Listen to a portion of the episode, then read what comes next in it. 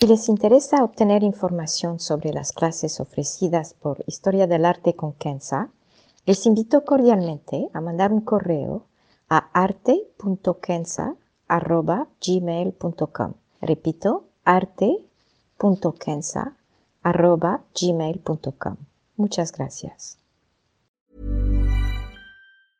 Ryan Reynolds here from Mint Mobile. With the price of just about everything going up during inflation, we thought we'd bring our prices down. So to help us, we brought in a reverse auctioneer, which is apparently a thing. Mint Mobile unlimited premium wireless. Ready to get 30, 30, bit to get 30, bit to get 20, 20, 20, bit to get 20, 20, bit to get 15, 15, 15, 15 just 15 bucks a month. So, Give it a try at mintmobile.com slash switch. $45 upfront for three months plus taxes and fees. Promo for new customers for limited time. Unlimited more than 40 gigabytes per month. Slows. Full terms at mintmobile.com. Historia del arte con Kenza.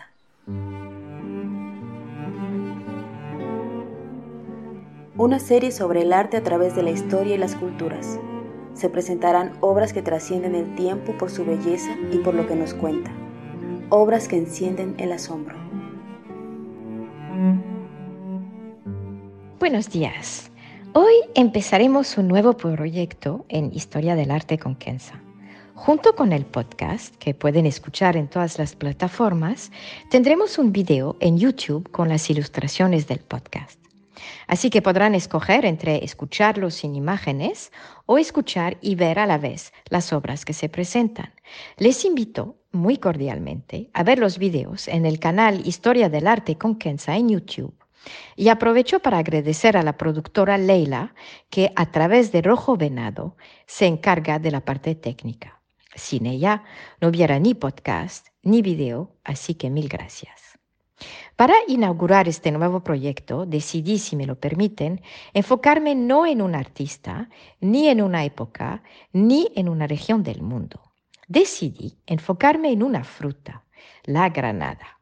La granada simboliza de cierta manera la esencia misma de este proyecto de historia del arte, en que nos permite presentar arte y belleza, viajando a través de la historia y del mundo. Empezaré con una breve explicación de la granada para ponerlos en el contexto y entraremos en su representación y simbolismo a través de varias culturas. Al leer un libro de botánica, me encanta leerlos, aprendemos que la granada, de su nombre latino Punica granatum, es de la familia de los Litraceas, en general arbustos, y tiene varios primos, uno de ellos, el árbol de mitro. La fruta origina de la región que va del norte de Irán hasta lo que es hoy el norte de la India. Su cultivo data de hace unos 7.000 años. Se encontraron exocarpos carbonizados en el asentamiento de Tel Sultán, que justamente data de 7.000 a.C., en la antigua ciudad palestina de Jericó, un asentamiento que la UNESCO acaba de nombrar Patrimonio de la Humanidad. Se sabe que fue consumida en Mesopotamia y en la Egipcia antigua hace por lo menos 5.000 años y 3.500 años respectivamente, dado su presencia en varias obras de arte. Más hacia el oeste, los griegos, los hitis, los fenicios, de hecho casi todas las civilizaciones que bordaron el mar Mediterráneo consumían la granada. Mientras que hacia el este, es decir, desde Irán hacia Asia Central, donde hasta hoy uno puede ver grandes áreas con cultivos de granada, ha sido presente en el arte desde la civilización sumeria de Babilonia y más adelante los imperios Aqueménida y Parto entre los siglos VI y III a.C. La granada llegó a España a través del andaluz en el siglo VIII y subsecuentemente a las Américas a finales del siglo XVI. En casi todas las culturas, la granada por su forma y su multitud de granos representa la fertilidad de la tierra, la abundancia y a consecuencia la bendición de la tierra hacia el hombre. Empezaremos con el arte de Mesopotamia y en especial el arte asirio.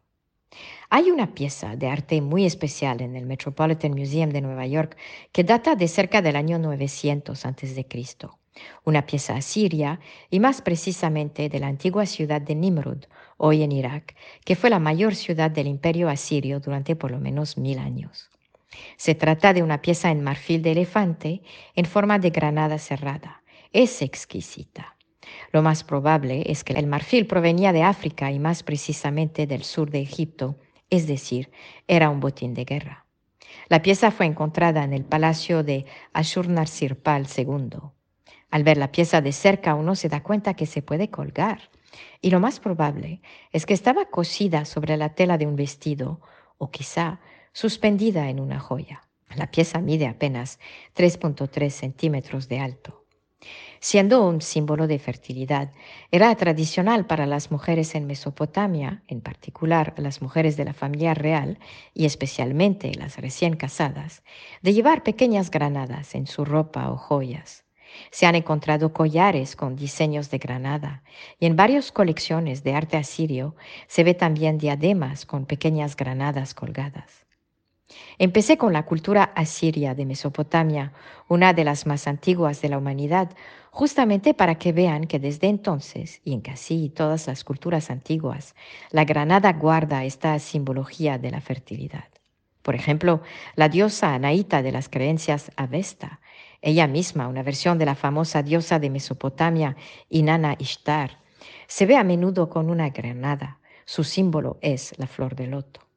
También con el dios Mitra, de origen persa, que tuvo un lugar preponderante en las creencias romanas, la religión más importante del imperio romano, de hecho, y se representa a veces con una granada. Aquí el color rojo y su aspecto redondo recuerda al sol y por ende a Mitra.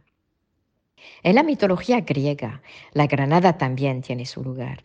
En el famoso cuento del rapto de Prosperina por hadas, la granada aparece después de la sequía, simbolizando de esta manera la inmortalidad del alma.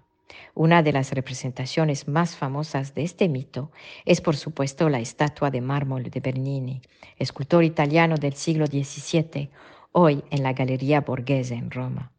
En el judaísmo, el cristianismo y el islam, la granada también forma parte de la narrativa religiosa.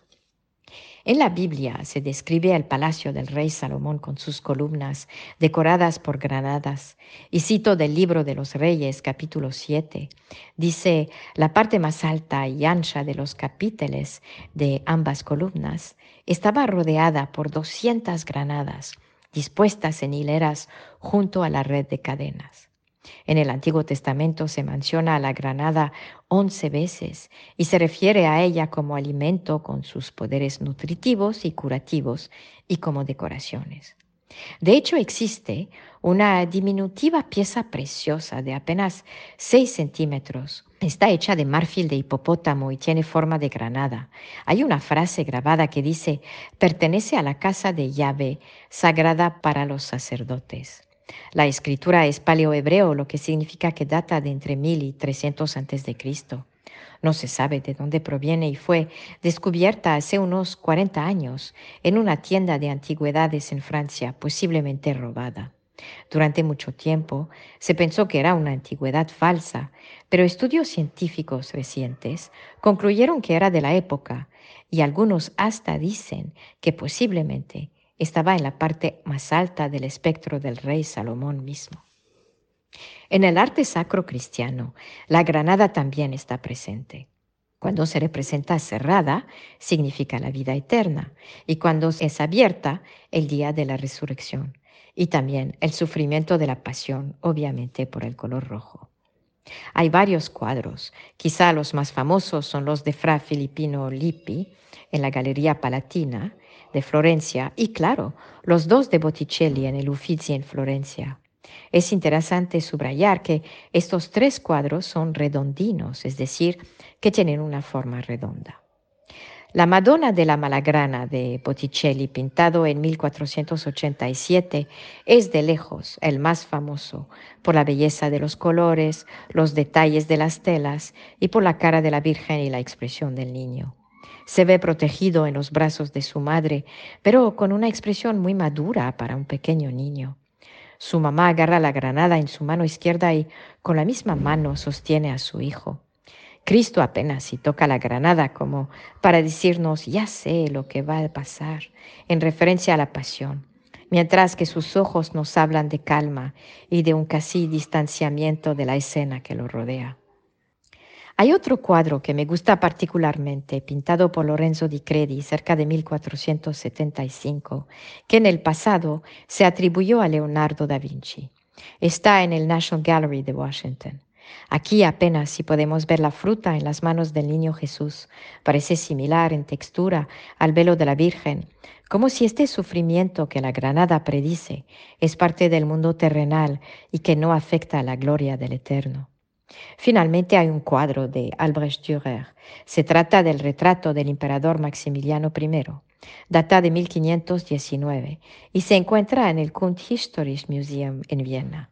No es grande, mide unos 74 por 62 centímetros y podemos ver al emperador sentado, vestido con un abrigo de piel lujoso, un sombrero negro, un fondo sencillo verde con las insignias del imperio, una cara sobria y en la palma de su mano izquierda una granada abierta. Maximiliano, siendo el emperador del Sacro Imperio Romano Germánico, la granada quizá está aquí para recordarle y recordarnos al ver el retrato de que todo ser humano, no obstante su poder o riqueza, morirá y que estará presente el día de la resurrección, el día del juicio en que sus pecados y sus buenas acciones serán juzgados. Pero es quizás en el arte islámico que la granada toma toda su importancia. Es un elemento típico desde el andaluz hasta la India y podemos ver la granada misma, el árbol y sus flores, representados sobre telas, frescos, pinturas, grabados, cerámicas y más. En el Corán se menciona la granada tres veces, junto con otras frutas y cereales, y se habla de ella de tres formas. Primero, como proveniente de un árbol que crece después de la sequía, una manera de hablar de la bondad de Dios y también del paraíso después de la muerte. Segundo, se refiere al delicioso sabor de la granada junto con el olivo y los cereales. Aquí Dios le dice al hombre de reflexionar sobre la variedad de sabores y colores de estas frutas y de no desperdiciar la bondad divina. Y finalmente, en tercer lugar, se menciona las cualidades nutritivas y curativas de la granada, tal y como en el Antiguo Testamento. La granada en el arte islámico tiene su fuente en estos versos y es también una herencia artística o cultural, si prefieren, desde los tiempos sasánida, la civilización persa anterior al Islam, famosa por su arte tan elegante. De todas las artes, al mi parecer, las más bellas y sorprendentes son las representaciones de granadas o de su flor en la cerámica y las telas.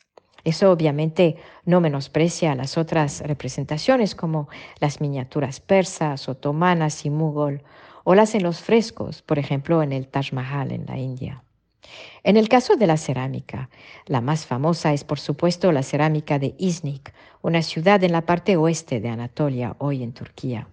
La cerámica Iznik se desarrolló a partir del siglo XV. Las granadas se ven en platos, en jarras y más que todo en la cerámica usada para decorar las mezquitas y los palacios. Un cuarto en el Palacio de Topkapi en Estambul está lleno de granadas de techo hasta el suelo. Y claro, tanto la famosa mezquita azul y la mezquita Rustem Pasha, también en Estambul, tienen paredes enteras con azulejos de granadas. En todos estos ejemplos hay grandes cantidades de fruta y de flores de granada que se repite a lo largo y a lo alto y a lo ancho. Da la impresión de un jardín infinito y si uno mira con atención, hasta uno se podría perder en este infinito. Junto con la cerámica y las telas. Estas telas, bordadas a mano, son de una belleza increíble. La técnica y la estética son turkmen, las tribus de Asia Central que poblaron gran parte del Medio Oriente y especialmente Turquía. Este arte sigue muy vivo hoy. Las telas más famosas son conocidas como Suzane. Anteriormente se usaban para decorar el interior de las tiendas de campana, dado que eran nómadas, y también como cobijas o como abrigo exterior. Hoy se usa más que todo en la decoración interior y si van a Turquía, verán muchas de estas telas en los bazares, todas hechas a mano. Otras culturas también usaron la granada en sus telas. Hay una tela preciosa italiana de terciopelo y oro que data del siglo XV. Hay un fragmento eh, que se encuentra hoy en el Museo Bargello en Florencia. El diseño de la granada es de inspiración otomana y es muy bella. También en China la granada tiene su lugar y de nuevo como símbolo de fertilidad. De hecho, es una de las frutas que se sirven en las bodas. Hay una pieza de tela también que les quería presentar y en este caso está hecha de seda, pintada con la rama de un árbol del cual cuelgan varias granadas, algunas abiertas. Hay también un pájaro blanco que contrasta con la granada. Los colores son tenues, pero el efecto maravilloso. Data del final de la dinastía Ming en el siglo XVI y está hoy en el Met de Nueva York. Habría aún más obras de arte que presentar y me limitaré a estos ejemplos. Y para concluir, me permito citar al maravilloso poeta andaluz que conocía a la iluminada ciudad que lleva el nombre justamente de Granada, Federico García Lorca. En su largo poema Canción Oriental, García Lorca nos habla no de la ciudad, como en otros poemas, pero de la fruta, de su color rojo sangre, Compara la granada a un cielo estrellado y el pezón de una mujer por su forma y generosidad. Habla de la granada como una boca y cito, como un corazón que por fuera es duro como el humano, pero da al que lo traspasa olor y sangre de mayo. Habla de la granada como un tesoro en el bosque. García Lorca escribe que la granada es sangre, es prehistoria, es esta sangre que llega con el viento, que habla de vida y que habla de muerte. Y concluye su poema así, y cito, porque eres luz de la vida, hembra de las frutas, claro, lucero de las florestas, del arroyo enamorado. ¿Quién fuera como tú, fruta, todo pasión sobre el campo? Muchas gracias.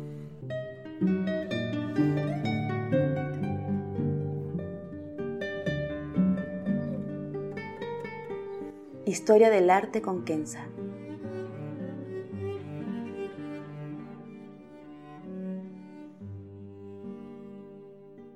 Para ver las obras que se presentan en este podcast y a la vez descubrir otras que podrían despertar su asombro, les invito a seguirnos a través de la cuenta Instagram Historia del Arte con Kenza. El podcast es producido por Rojo Bernado y les aconsejo ver otros de sus podcasts como Entre Cruzadas y Teatro para Llevar. Gracias.